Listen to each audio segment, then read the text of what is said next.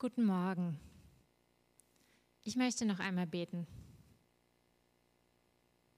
Großer Gott, du bist gegenwärtig. Das haben wir eingangs, gesungen. Danke, dass das wahr ist. Und ich möchte dich bitten, dass du zu uns redest in diesem Gottesdienst. Durch Musik, durch Moderation, durch die Predigt oder irgendwie ganz anders. Du hast viele Wege. Aber ich danke dir, dass du ein Interesse an uns hast, dass du lebendig bist und reden möchtest. Amen.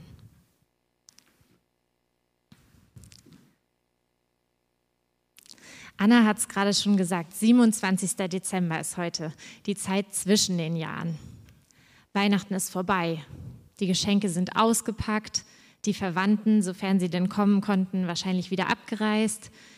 Und viele von uns waren wahrscheinlich in den letzten Tagen mal irgendwann an dem Punkt, dass sie gedacht haben, ich kann nie wieder irgendwas essen. Diese Vorsätze, die halten dann meistens so ungefähr eine bis anderthalb Stunden und dann kann man doch wieder was essen, aber das alles gehört irgendwie dazu zu Weihnachten. Jetzt ist es mit so großen Festen ja immer so eine Sache. Man wartet darauf. Tagelang, wochenlang, manchmal auch monatelang. Wir alle haben in den letzten Tagen irgendwie dekoriert, in den letzten Tagen und Wochen wahrscheinlich dekoriert, geschmückt, gebacken, haben Türchen für Türchen im Adventskalender geöffnet. Hier in diesen Gottesdiensten bei uns vor Ort haben wir eine ganze Predigtreihe zum Thema Warten gehört. Und endlich ist der große Tag dann da und dann ist er plötzlich auch schon wieder vorbei. Also mir geht es zumindest oft so. An Weihnachten, aber auch bei großen Geburtstagsfeiern zum Beispiel nach meiner Erfahrung des letzten Jahres würde ich sagen, selbst bei einer Hochzeit ist es nicht anders. Es kann natürlich auch daran liegen, dass äh, Lukas und ich während des Lockdowns geheiratet haben. Aber ich könnte mir vorstellen, dass es ähm, selbst, wenn man ganz groß feiern kann mit vielen Gästen, trotzdem auch da so ähnlich ist. Man wartet ewig darauf und wenn der große Tag endlich da ist, ist er auch schon fast wieder vorbei. Und dann? In der Geschichte, die Anna uns gerade vorgelesen hat, sind seit den Ereignissen des, der Weihnachtsgeschichte bereits 40 Tage vergangen. Trotzdem gehört dieser Text noch zur sogenannten Geburtsgeschichte von Jesus. Ähm, und zwar ist das der letzte Text, den wir im Lukasevangelium rund um die Ereignisse von Jesu Geburt finden. Und ich möchte in meiner Predigt heute durch diesen Text einfach einmal durchgehen und schauen, was wir da so finden. Und in einem zweiten Schritt dann überlegen, was es denn vielleicht mit uns heute noch so zu tun hat. 40 Tage ist es also her, dass Jesus geboren wurde. Die Eltern von Jesus, Maria und Josef, sind fromme Juden und halten sich dementsprechend an die jüdischen Vorschriften und Bräuche. Nach acht Tagen, das können wir direkt in dem Vers vor unserer Geschichte lesen, hatten sie Jesus beschneiden lassen. Weitere 32 Tage später bringen sie Jesus nach Jerusalem in den Tempel. In manchen Bibelübersetzungen wird es ein bisschen kryptisch als Darstellung im Tempel überschrieben. Auch für diese Darstellung im Tempel sind jüdische Vorschriften die Grundlage. Denn nach jüdischem Verständnis musste nach der Geburt sowohl für den männlichen Erstgeborenen als auch für die Mutter irgendwann ein Opfer gebracht werden, eben am 40. Tag. Wir können an dieser Stelle zwei Dinge erkennen. Zum einen sehen wir, dass es Maria und Josef ein Anliegen ist, Gott zu verehren. Sie tun das auf die damals eben übliche Art, nämlich durch die Einhaltung der jüdischen Gesetze. Zum anderen sehen wir, dass sie offensichtlich arm sind. Denn diese zwei Tauben oder dieses Turteltaubenpaar, von dem Anna, ähm, das Anna genannt hat im Text, das wird im Alten Testament explizit als eine Variante für Menschen, die eben arm sind, genannt. Eigentlich hätten sie ein Lamm opfern müssen. Das nur so am Rande. Und das konnten sie sich anscheinend nicht leisten. Aber alles in allem können wir festhalten, auch wenn uns diese Bräuche heute mit dem Opfern und so wahrscheinlich eher ein bisschen fremd sind, ist an dieser Geschichte erstmal nichts Ungewöhnliches. Aber es gibt dennoch ein Detail an dieser Geschichte, das besonders ist. Denn für alle diese Rituale hätten Maria und Josef nicht extra in den Tempel gemusst. An Heiligabend haben wir hier ähm, ja dieses großartige Krippenspiel gesehen über Video und äh, wer das noch nicht gesehen hat, dem kann ich das nur sehr ans Herz legen. Schreibt mir gerne nochmal, ich kann euch den Link verschicken. Und da kam es vor. Josef und Maria kommen aus Nazareth. Das liegt im Norden des Landes. Der Tempel liegt in Jerusalem. Das ist im Süden des Landes. Priester aber gab es überall im Land. Und Maria und Josef hätten genauso gut zu irgendeinem dieser Priester bei ihnen in der Nähe gehen können. Aber sie entscheiden sich, extra den weiten Weg von Nazareth nach Jerusalem auf sich zu nehmen. Und ich glaube, das tun sie, weil ihnen bewusst ist, dass ihr Kind eben ein ganz besonderes ist.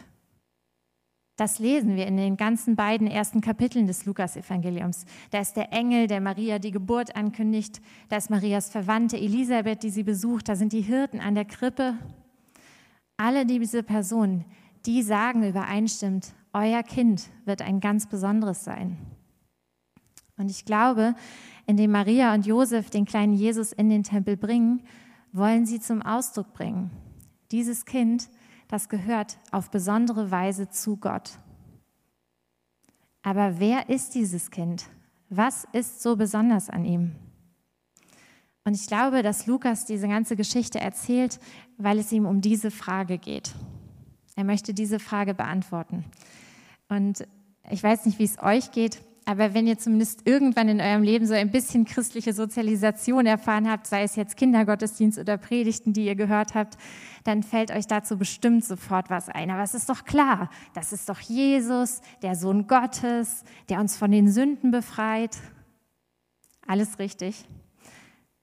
Und trotzdem möchte ich uns in den nächsten 20 Minuten einmal dazu einladen, dass wir vielleicht nicht sofort die Antworten geben, die wir sowieso schon immer im Kopf haben, sondern dass wir uns mal gemeinsam auf eine kleine Entdeckungsreise durch diesen Text begeben und dieser Frage nachgehen. Wer ist denn dieses Kind? Was erfahren wir denn dazu hier in diesem Text des Lukasevangeliums? Und damit wir uns diese Begegnung besser vorstellen können, möchte ich uns einmal vor Augen führen, Jesus ist ein ganz normales Baby.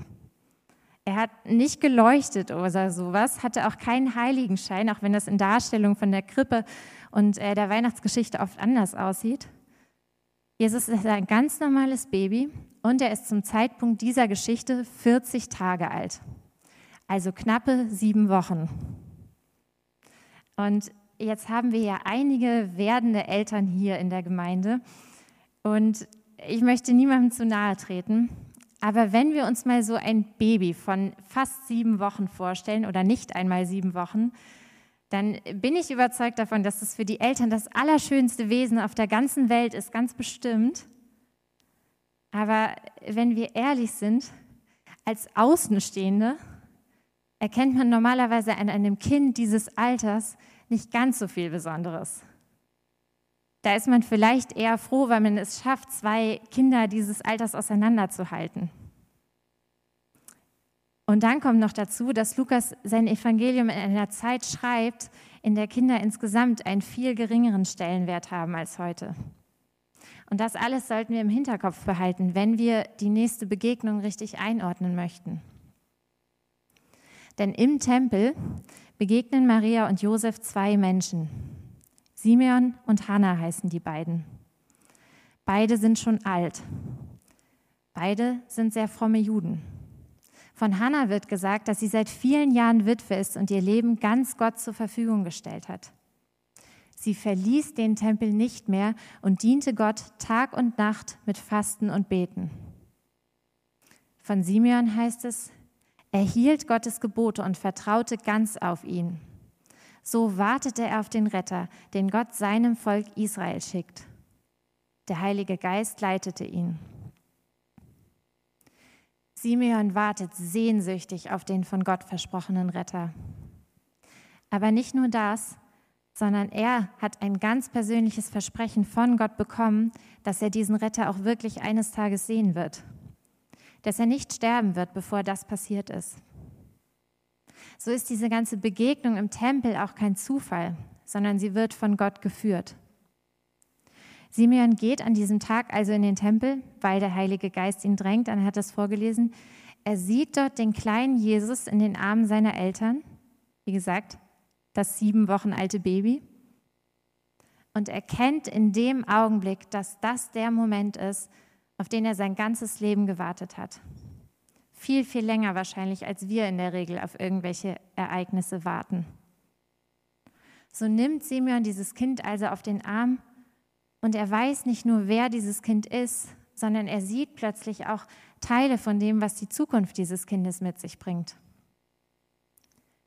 Diese ganze Situation, das ist keine alltägliche Situation, sondern so eine ganz besondere, übernatürliche.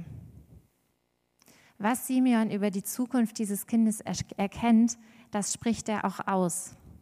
In zwei Weissagungen, von denen er die zweite direkt an Maria richtet. Sieh doch, dieses Kind ist dazu bestimmt, in Israel viele zu Fall zu bringen und viele aufzurichten. Es wird ein Zeichen Gottes sein, dem viele sich widersetzen. So soll ans Licht kommen, was viele im Innersten denken. Und für dich, Maria, wird es sein, als ob dir ein Schwert durch die Seele fährt. Das war vermutlich nicht das, was Maria in dieser Situation gern hören wollte was Simeon da ausspricht über die Zukunft dieses Kindes, das klingt erstmal gar nicht so weihnachtlich oder besinnlich. Aber Simeon erkennt, dass dieses Kind nicht nur Annahme, sondern auch Ablehnung erfahren wird. Ans Licht soll kommen, was viele im Innersten denken. An der Frage, wie Menschen zu diesem Kind stehen, entscheidet sich, wie Menschen zu Gott selbst stehen. Simeon hat dabei zunächst offensichtlich sein eigenes Umfeld, sein eigenes Land, seine eigene Zeit vor Augen. Aber das, was er ausspricht, das gilt auch weit darüber hinaus. Das gilt auch heute noch, das gilt auch bei uns. Gott und Jesus, das lässt sich nicht trennen. Und an der Frage, wie ich zu Jesus stehe, entscheidet sich, wie ich zu Gott selbst stehe. Schon zu Jesu Lebzeiten gibt es Menschen, die dieses Kind und vor allem später den Erwachsenen Jesus ablehnen. Maria wird das miterleben, wie ihr Sohn Ablehnung erfährt, als er durchs Land zieht, um den Menschen Gottes Liebe zu predigen. Und Maria wird mit ansehen müssen, wie ihr Kind leidet und stirbt. All das muss unbeschreiblich schmerzhaft sein für eine Mutter. Deshalb auch dieser Satz, für dich, Maria, wird es sein, als ob dir ein Schwert durch die Seele fährt. Da klingt die erste Verheißung, die erste Weissagung, die Simeon ausspricht, doch deutlich verheißungsvoller. Herr, jetzt kann dein Diener in Frieden sterben, wie du es versprochen hast. Denn mit eigenen Augen habe ich gesehen, von dir kommt die Rettung. Alle Völker sollen sie sehen ein Licht, das für die Heiden leuchtet und deine Herrlichkeit aufscheinen lässt über deinem Volk Israel. In dem Augenblick, in dem Simeon das Baby Jesus in seinen Armen hält, da weiß er, Gott hat sein Versprechen wahrgemacht. Das Warten hat sich gelohnt. Simeons sehnlichster Wunsch hat sich erfüllt. In seinen Armen hält er den versprochenen Retter. Und ich finde es so verrückt, denn wenn wir uns vorstellen, Simeon ist schon alt und wenn Jesus anfängt, wirklich öffentlich aufzutreten und zu predigen und so weiter, das macht er wahrscheinlich ungefähr mit 30. Das wird Simeon vermutlich gar nicht mehr mitbekommen haben. Und trotzdem ist er so dankbar, dass er einmal dieses Kind in seinen Armen halten durfte. Wer ist dieses Kind? Simeon spricht es aus. Nicht mehr und nicht weniger als die Rettung der Welt ein Licht für alle Menschen. Aber wovor rettet dieses Kind? Ich habe es eben gesagt, daran, wie ich zu diesem Kind, wie ich zu Jesus stehe, entscheidet sich, wie ich zu Gott stehe. Denn dieses Kind, dieser Jesus, ist gekommen, um uns aus der Gottesferne zu retten. Er ist gekommen, um die Trennung von Gott und uns Menschen zu überwinden.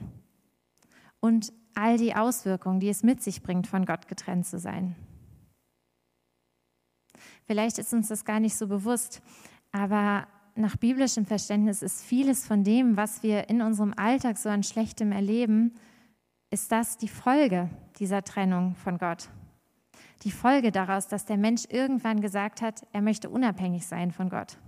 Das ist letztlich das, was die Bibel unter diesem großen Begriff Sünde versteht.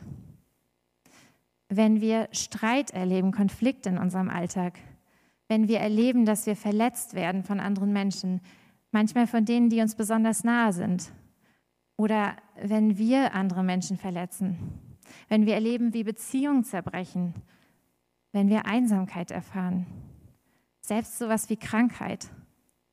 So etwas wie Corona würde es nach biblischem Verständnis nicht geben, wenn der Mensch nicht irgendwann diesen Schritt gegangen wäre, dass er ohne Gott leben will.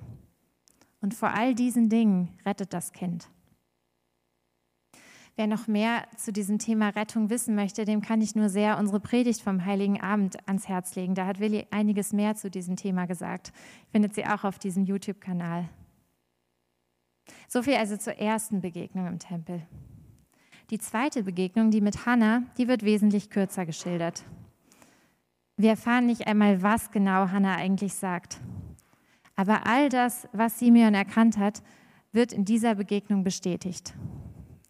Auch Hannah erkennt in Jesus den von Gott versprochenen Retter und erzählt das allen Menschen. Hannah erzählt den Menschen von Gottes Licht und wird so selber zum Licht für die Menschen, denen sie begegnet. Damit endet die Geschichte. Maria und Josef führen die jüdischen Vorschriften aus und reisen wieder nach Hause, nach Nazareth. Zum Schluss berichtet Lukas so in einem Vers, wie Jesus heranwächst. Das nächste Mal hören wir aus seinem Leben, als er zwölf Jahre alt ist. Zurück also zu dieser Frage, die über diesem Text steht. Wer ist also dieses kleine, unscheinbare, gerade mal sieben Wochen alte Baby? Dieses kleine, unscheinbare Baby ist Jesus, der von Gott verheißene Retter, der das Leben von uns Menschen hell machen will. Und gleichzeitig der, an dem sich entscheidet, wie wir zu Gott stehen. Das ist das, was Lukas uns mit dieser ganzen Geschichte sagen möchte. Ich komme jetzt zum zweiten Teil, zu der Frage, die noch offen bleibt. Was hat das denn alles mit mir zu tun, mit uns heute? Und dazu möchte ich diese Frage noch einmal neu stellen. Wer ist dieses Kind denn für uns? Wer ist dieses Kind für mich? Und wer ist dieses Kind für dich? Vielleicht sind wir gerade auf der Suche. Vielleicht fragen wir uns, ob es da irgendwo so etwas wie einen Gott gibt. Dann glaube ich, dass wir bei diesem Kind, bei diesem Jesus die Antwort finden. In Jesus Christus wird Gott für uns Menschen sichtbar und lädt uns ein, dass wir zu ihm gehören dürfen. Und wenn dich heute Morgen diese Frage beschäftigt, dann möchte ich dich einladen, lies das Lukas-Evangelium doch einfach mal weiter. Lies die ersten beiden Kapitel und lies das, was danach kommt und schau dir an, wer dieser Jesus ist und was er uns über Gott zu sagen hat. Denn ich bin davon überzeugt, dass das ein Weg ist, auf dem Gott uns begegnet, auch heute noch. Und wenn wir nicht mehr auf der Suche sind, wenn wir wissen, wer Jesus ist, wer Jesus für mich ist, ich glaube, Lukas möchte uns mit diesem Text einladen, Jesus neu so zu sehen, wie Simeon ihn sieht. In Jesus neu den Retter der Welt zu erkennen, darüber zu staunen, auch wenn das vielleicht was ist, was wir schon von klein auf mitbekommen haben. Und Lukas lädt uns ein, daran zu glauben. Und Lukas lädt uns ein, mit Hannah gemeinsam einzustimmen und Gott dafür zu loben, dass all das wahr ist. In Jesus ist Licht, ist Rettung in diese Welt gekommen. Wir wollen Gott gleich gemeinsam loben und das wollen wir mit dem nächsten Lied tun, einem alten Weihnachtslied. Und dauert noch einen Augenblick. Ich muss gestehen, dass ich damit die Musiker in den letzten Tagen ein bisschen in die Bredouille gebracht habe. Denn wenn man so wenig Ahnung von Musik hat wie ich, dann ist es leicht, sich Lieder zu wünschen. Und äh, ich habe überhaupt nicht darüber nachgedacht, was davon eigentlich realisierbar ist oder nicht. Von daher vielen Dank, dass ihr euch das trotzdem zutraut, ihr zwei. Dankeschön euch für die Musik. Ähm, aber dieses Lied, äh, das wir gleich singen werden, das habe ich bewusst ausgesucht, aus zwei Gründen. Und zwar zum einen, weil ich es auch gerne mag, das gebe ich gerne zu. Ähm, zum anderen aber, weil mich die Geschichte dahinter bewegt. Das ist bei manchen Weihnachtsliedern ja so, dass sie eine sehr bewegende Geschichte haben und auch Adventsliedern und auch bei diesem Lied ist es so. Ich habe ja heute schon ein paar Mal jetzt von christlicher Sozialisation gesprochen und für viele von uns, die wir an diesem 27. Dezember, an dem Sonntag zwischen den Jahren, diesen Gottesdienst verfolgen, ist dieser Gedanke ja wahrscheinlich doch kein ganz neuer. Jesus ist der Retter der Welt. Jesus will Licht in unsere Dunkelheit bringen. Jesus bringt mich aus der Gottesferne in die Gottesnähe. Und trotzdem erleben wir alle in unserem Leben ja auch Situationen, die sich nicht nur hell anfühlen. Ich habe es eben schon gesagt, Angst, Einsamkeit, Corona, sowas sollte es eigentlich gar nicht geben. Aber hinter uns allen liegt ja ein Jahr, das von diesen Dingen gezeichnet ist. Auch wenn Jesus gekommen ist, auch wenn er die Trennung zwischen Gott und Menschen überwunden hat, spüren wir die Folgen davon ja noch immer. Und vielleicht an diesen Weihnachtstagen, die die meisten von uns doch irgendwie anders verbringen mussten als sonst, sogar besonders. Anna hat eingangs den Geburtstagsvers vorgelesen. Du hast es aus einer anderen Übersetzung vorgelesen, aber sinngemäß sowas wie, wir wissen, dass denen, die Gott lieben, alle Dinge zum Besten dienen. So ein Vers müsste ja gar nicht in der Bibel stehen, wenn nicht auch die schlechten Erfahrungen dazugehören würden, auch zu unserem Leben als Christen. Wie ist es da in diesen Erfahrungen mit dem Licht, mit der Rettung? Ist diese versprochene Rettung vielleicht dann doch manchmal nur ein billiger Trost, so wie das dem Christentum oft vorgeworfen wird? Irgendwann mal nach dem Tod wird alles gut? Ich glaube, diese Spannung, dass wir auch Schweres erleben, die lässt sich nicht so einfach auflösen. Aber ich bin davon überzeugt, dass die Rettung und das Licht, das Jesus bringt, dass das nichts ist, was sich nur abstrakt irgendwie mal auf das Leben nach dem Tod bezieht, sondern dass Jesus auch in unserem Leben im Hier und Jetzt, in unserem Alltag Licht sein will und es hell machen will. Auch darüber hat Willi am Heiligabend was gesagt. In so einer Situation kann Licht vielleicht bedeuten, dass ich getröstet werde, weil ich erfahren darf, auch wenn jetzt gerade keine lieben Menschen bei mir sind. Gott ist bei mir, das hat er versprochen. Deshalb bin ich niemals wirklich allein. Wir haben heute Morgen hier vor diesem Gottesdienst gemeinsam gebetet mit den Beteiligten, dass wir erleben, dass dieses Licht in unserem Alltag irgendwie erfahrbar wird. Und diese ganze Spannung, die wir in unserem Alltag oft erleben, aus Schönem, aus Schwerem, aus Streit, aus Verlust und schließlich die Versöhnung, die Rettung daraus. All das steht nämlich im Hintergrund dieses Liedes, das wir gleich gemeinsam singen werden. Nikolaus Hermann heißt der Komponist, der in diesem bekannten Weihnachtslied seine eigenen Erlebnisse verarbeitet. Nikolaus Hermann war im 16. Jahrhundert ein erfolgreicher Kirchenmusiker im Erzgebirge. Noch heute finden wir sowohl im evangelischen wie auch katholischen Gesangbuch einige Lieder von ihm. Doch eines Tages kommt es zum Bruch in Nikolaus Leben. Ein Familienstreit. Sein jüngster Sohn Christoph will nämlich nicht den Weg der Kirchenmusik einschlagen. Er möchte lieber im Bergbau schnelles Geld verdienen. Der Konflikt spitzt sich zu, bis Christoph eines Tages seine sieben Sachen packt und verschwindet. Seit diesem Tag kann Nikolaus nichts mehr schreiben, keine Lieder mehr komponieren. Die Jahre vergehen, ohne dass Nikolaus etwas von seinem Sohn hört. Er wird krank. Jahre später, an einem Heiligabend, kehrt Christoph zurück, mittlerweile selbst krank. Aber zu seinem Vater zu gehen, traut er sich nicht. So geht er stattdessen in das Bergwerk, in dem er früher gearbeitet hat. An Weihnachten ist dort niemand.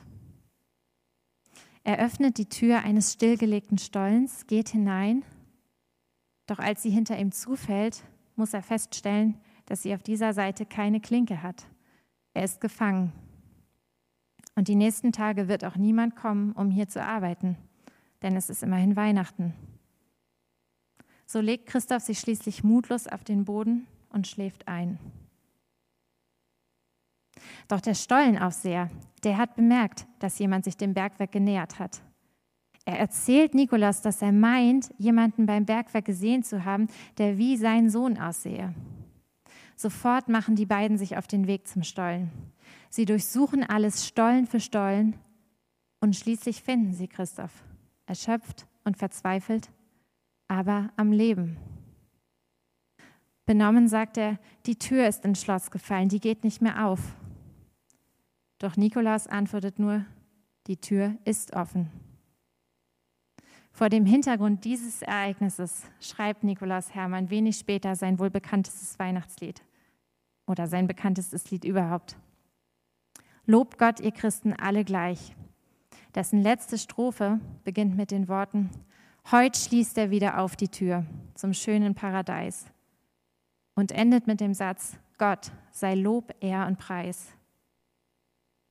Und für mich klingt aus diesem Lied all das heraus, wovon ich gerade gesprochen habe die Erfahrung von dunklen Zeiten, von Schmerz und die Erfahrung ist, dass Gott derjenige ist, der in diese Dunkelheit eingreift, der Licht bringt und Rettung bringt. Und das nicht erst in der Ewigkeit, sondern schon hier. Heute schließt er wieder auf die Tür. Das ist etwas, worauf wir vertrauen dürfen. Und das ist etwas, wofür wir Gott wie Hannah oder wie Simeon loben dürfen. Und das wollen wir jetzt gemeinsam tun. Und ich darf auch sagen gemeinsam, denn hier vor Ort ist ja so gut wie niemand und ihr zu Hause dürft alle aus voller Kehle mitsingen. Deshalb möchte ich euch sehr einladen, das zu tun. Lobt Gott, ihr Christen, alle gleich. Amen.